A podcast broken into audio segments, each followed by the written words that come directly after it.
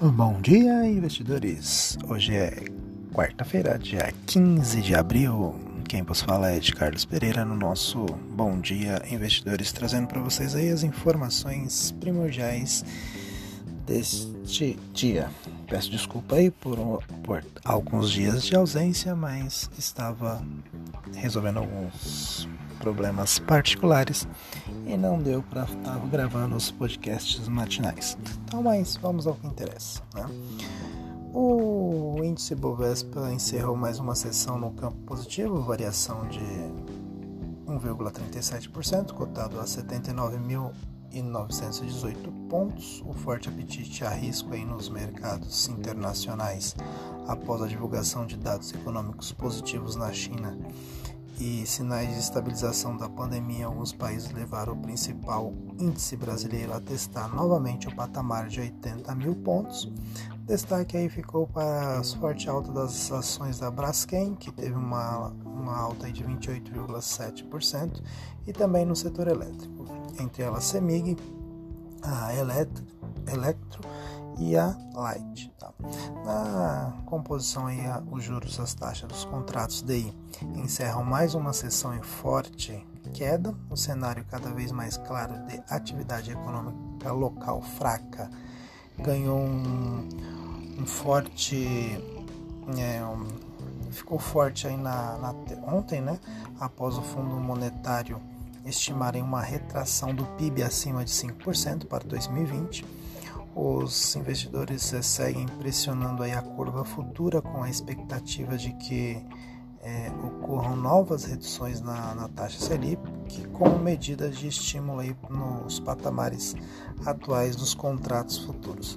É, precificam um corte aí de aproximadamente 0,42 pontos percentuais né, na reunião do Copom, que será dia 6 de maio. O câmbio aí, o dólar encerrou o último pregão perdendo espaço frente ao real, né, uma variação aí de menos 0,5%, cotado a R$ 5,17, apesar de mais um dia de forte, né? E volatilidade no mercado de câmbio. A moeda brasileira aproveitou aí a melhora no, no, nos mercados internacionais e recuperou parte das perdas da, da última sessão. O índice aí DX, né, que mede a performance na moeda americana frente às principais divisas globais, terminou o dia em queda, na variação de 0,46%. Já no mundo, aí, os principais mercados internacionais encerraram o último pregão em forte alta, é, em sinais de estabilização, né, redução aí do ritmo da pandemia nos Estados Unidos e na Europa. Trouxeram uma forte demanda por ativos é, em risco em Wall Street. Na cena corporativa, Johnson Johnson registrou aí vendas mais fortes e JP Morgan, Shares e Wells Fargo tiveram quedas superiores aí a 60% em seus lucros. No mercado de commodities, o petróleo estendeu movimento de queda e minério de ferro apresentou leve alta, os yields aí é, terminar o dia em leve queda de 0,75% e hoje né, é, o SP Futuro e Índice da Europa negociam em queda após a forte performance recente, a divulgação das previsões de demanda de petróleo pela Agência Internacional da, de Energia mostrarem aí queda de 9%. Este ano, devido ao impacto do Covid-19, o petróleo negocia abaixo de 20 dólares e o minério de ferro apresenta pouca variação.